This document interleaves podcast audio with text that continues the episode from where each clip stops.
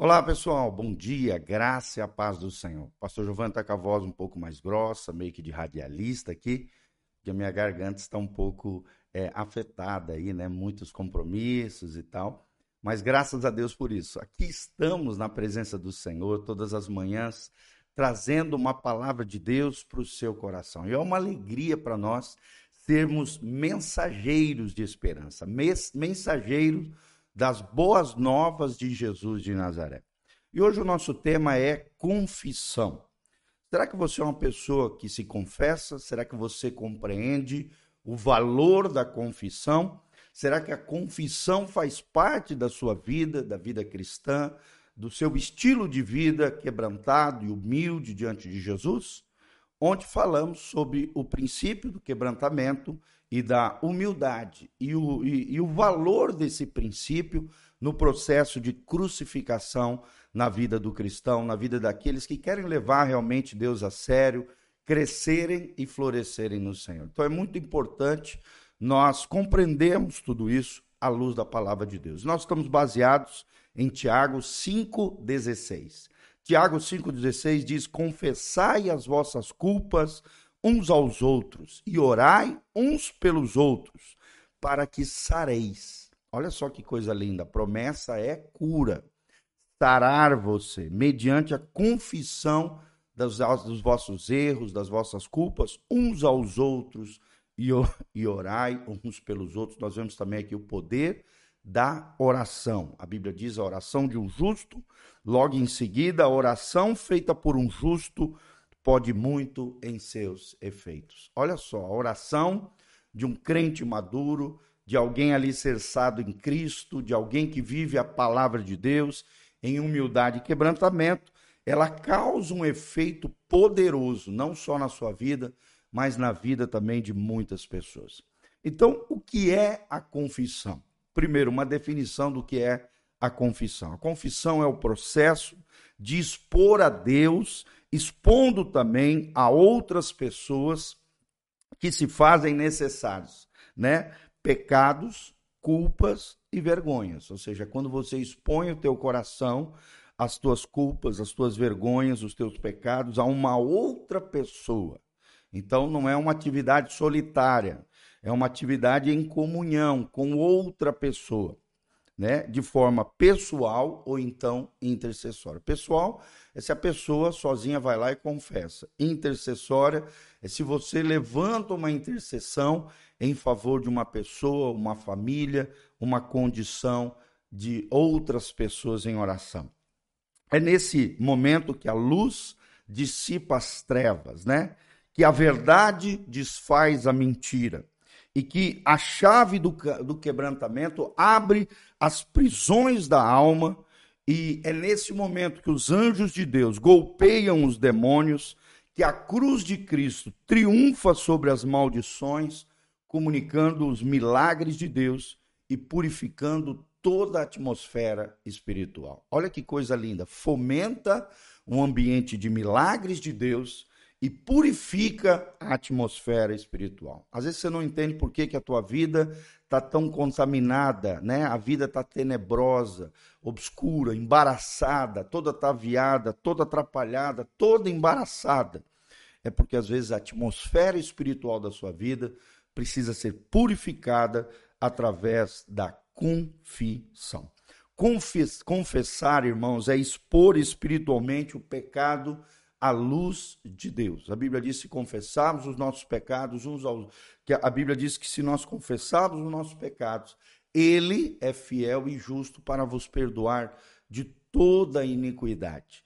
A Bíblia Sagrada também diz: se andarmos na luz, como ele, Jesus, na luz está, temos comunhão uns com os outros, e o sangue de Jesus, seu Filho, nos purifica de todo pecado. 1 João, capítulo 1, versículo 7 e versículo 9. Então, confessar é expor espiritualmente o pecado à luz de Deus, é não deixar nada obscuro, nada escondido.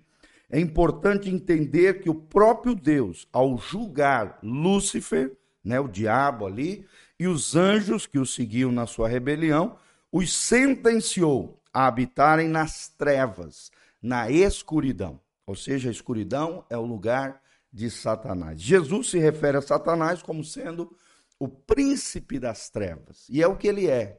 Tudo que é trevoso, tudo que é tenebroso, tudo que é obscuro, Satanás é o príncipe das trevas. Então, a esfera de ação delegada por Deus ao diabo não está delimitada ao fato da pessoa ser ou não um cristão, ou ter ou não uma religião, acreditar ou não em Deus, pertencer ou não a uma igreja. A jurisdição, no grego aqui a palavra topos, ou seja, o ambiente no qual Satanás exerce, poder se restringe ao reino das trevas. Então, tudo aquilo que está obscuro, escondido, se existem áreas tenebrosas, trevosas, obscuras, se existe mentira, dissimulação, cegueira espiritual, ignorância na vida de qualquer pessoa, esse é o habitat dos demônios, esse é o habitat do inimigo, essa é a esfera de influência de Satanás. Ali ele pode oprimir, ali ele pode gerar obsessão e até mesmo infiltração maligna, o que a gente chama de possessão maligna. Esse é seu legado, irmãos. Preste atenção na seriedade disso que nós estamos te ensinando.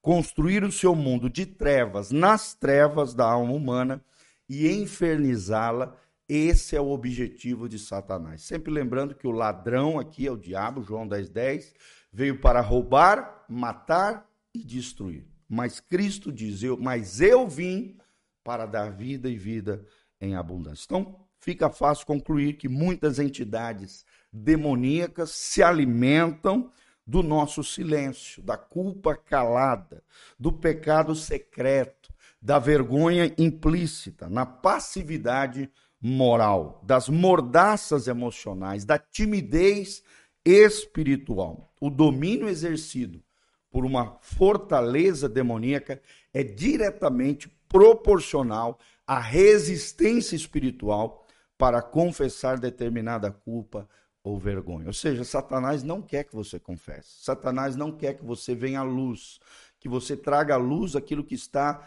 numa área tenebrosa da sua vida, porque ele sabe do fator liber, de, de, da libertação que é gerada mediante a exposição da confissão, de trazer à tona, trazer à luz, trazer diante de Jesus, a partir de uma confissão uns aos outros. Eu vou repetir: confessai as vossas culpas uns aos outros e orai uns pelos outros, para que sareis. Só existe cura só existe purificação quando o pecado é confessado, é trazido à luz. Porque a oração feita por um justo pode muito em seus efeitos. Tiago 5, 16. Tá bom?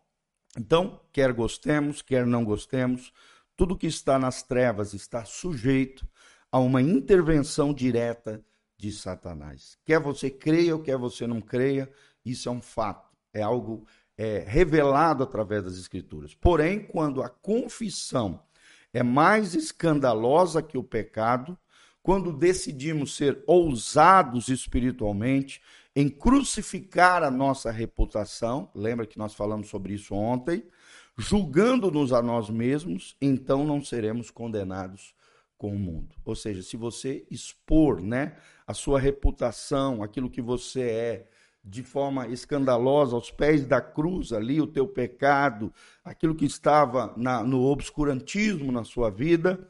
A Bíblia diz que quando crucificamos a nossa corrupção, quando julgamos a nós mesmos, lembra o que Paulo fala lá em 1 Coríntios 11: examine-se o homem a si mesmo. Nós temos que julgar a nós mesmos, examinar a nós mesmos, pedir ajuda de Deus que perscrute, é que ele, ele sonde o nosso coração.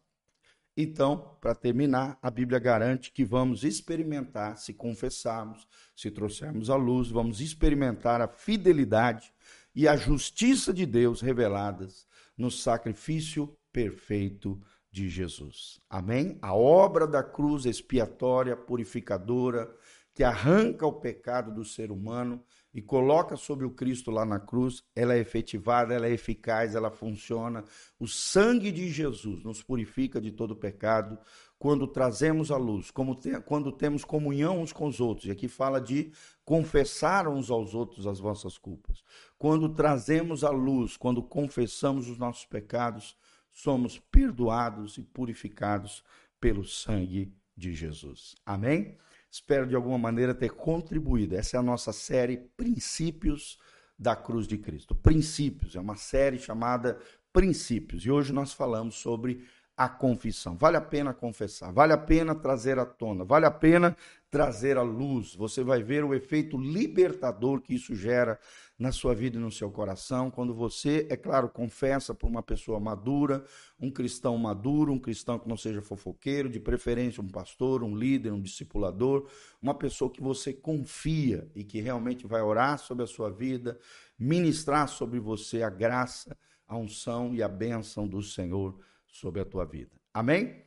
Então, aqui debaixo tem todas as informações, caso você queira contribuir, exercer generosidade conosco.